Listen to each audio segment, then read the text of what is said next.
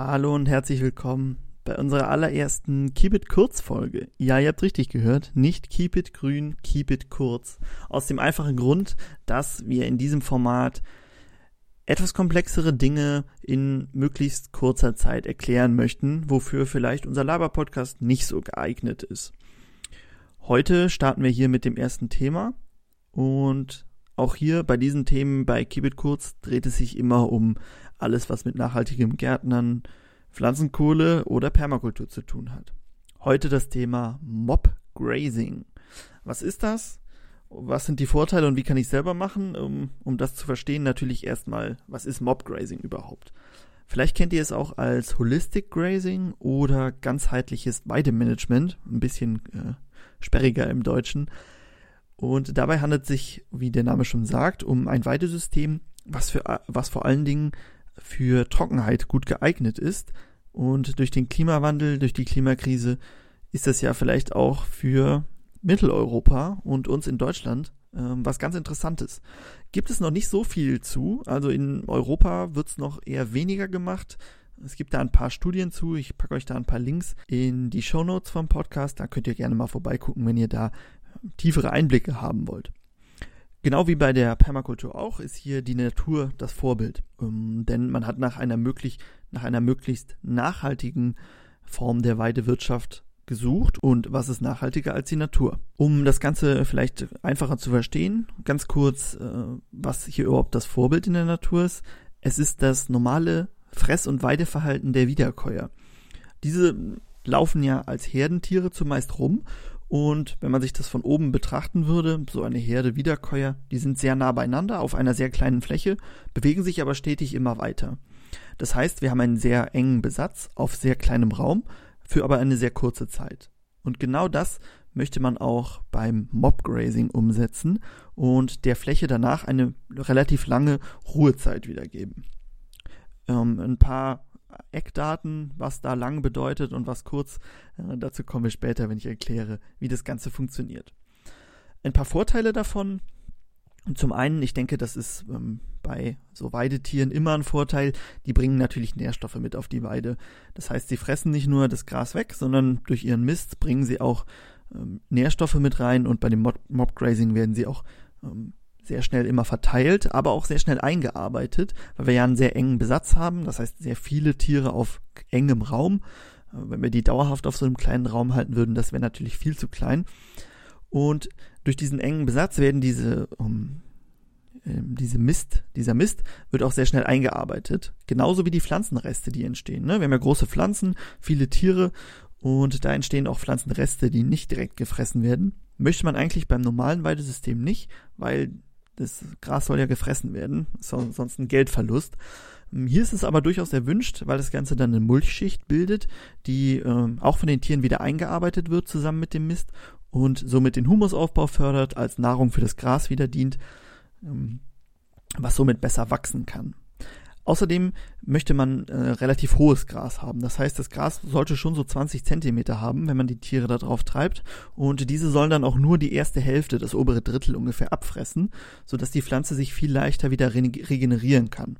Weil sie eine große ähm, Blattmasse noch hat, ähm, mehr Photosynthese betreiben kann und somit gesünder ist und diese abgefressenen ähm, Drittel oder Hälfte sehr schnell wieder aufbauen kann in dieser Zeit, wo es halt danach brach liegt.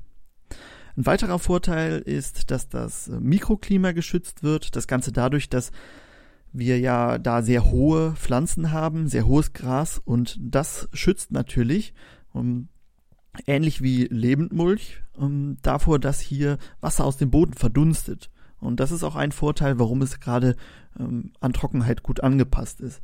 Außerdem schützt es auch vor Erosion. Das haben wir ja oft bei großen, eng stehenden Pflanzen, dass sie vor sowas schützen. Ähm, einfach, dass bei zum Beispiel Starkregen, dass der Oberboden nicht so leicht weggeschwemmt werden kann. Ja, jetzt aber mal vielleicht ganz spannend, wie das Ganze überhaupt funktioniert. Ähm, ich hatte ja schon gesagt, wir haben viele Tiere auf engem Raum. Das heißt, wir haben kleine Parzellen, die immer abgezäunt sind und wo die Tiere dann ein bis zwei Tage ungefähr fressen. Das kommt immer ein bisschen auf das an, was da wächst und was für Tiere man hat, aber grundlegend ein bis zwei Tage.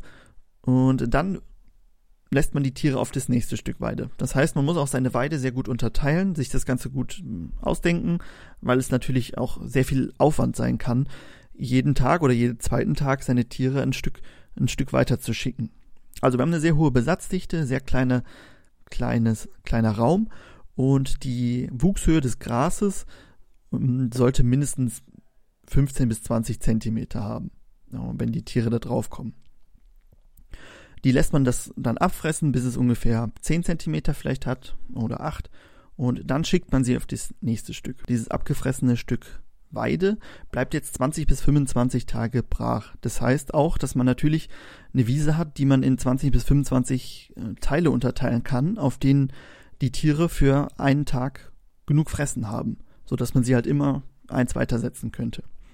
Ähm, wenn die ganzen Tiere wieder runter sind, möchte man auch hier keine Bodenbearbeitung, kein Düngen, keine Nachsaat.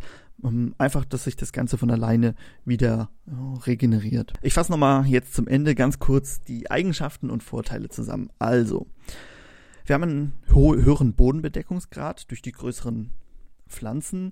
Ähm, somit ist das Mikroklima verbessert, die Bodenverdunstung ist nicht so hoch und wir haben somit einen feuchteren, feuchteren äh, Boden. Außerdem hält der Boden Nährstoffe und Wasser besser. Zum einen durch den verbesserten äh, Humus und zum anderen natürlich durch das Mikroklima, wie ich es gerade schon erklärt habe.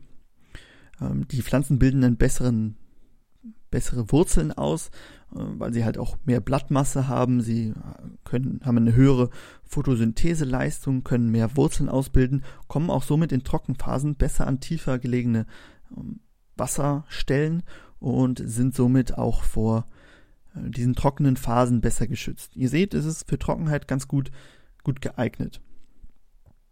Außerdem fungieren die ähm, Weidereste, die zwangsläufig anfallen, hier als äh, Mulch und somit als Nahrung für das Bodenleben. Das heißt, in den 20 bis 25 Tagen, in denen das Ganze danach brach liegt, ist es einfacher für das Gras sich wieder zu regenerieren oder für die Pflanzen, die da drauf sind. Das ist natürlich nicht nur Gras. Und somit ist das Ganze deutlich nachhaltiger und auch ähm, besser vor extremen Wettersituationen gefeit. So, das waren viele Informationen auf kurzem Raum, aber darum geht's ja bei Keep It Kurz. Wenn euch sowas interessiert, dann schreibt uns gerne eine Mail an podcast at keep-it-grün.de oder einfach eine Direktnachricht bei Instagram. Auch die lesen wir gerne. Auch da ist wir Keep It Grün. Alles in einem zusammengeschrieben. Ich freue mich auf euer Feedback. Habt eine schöne Woche und bis Freitag. Ciao.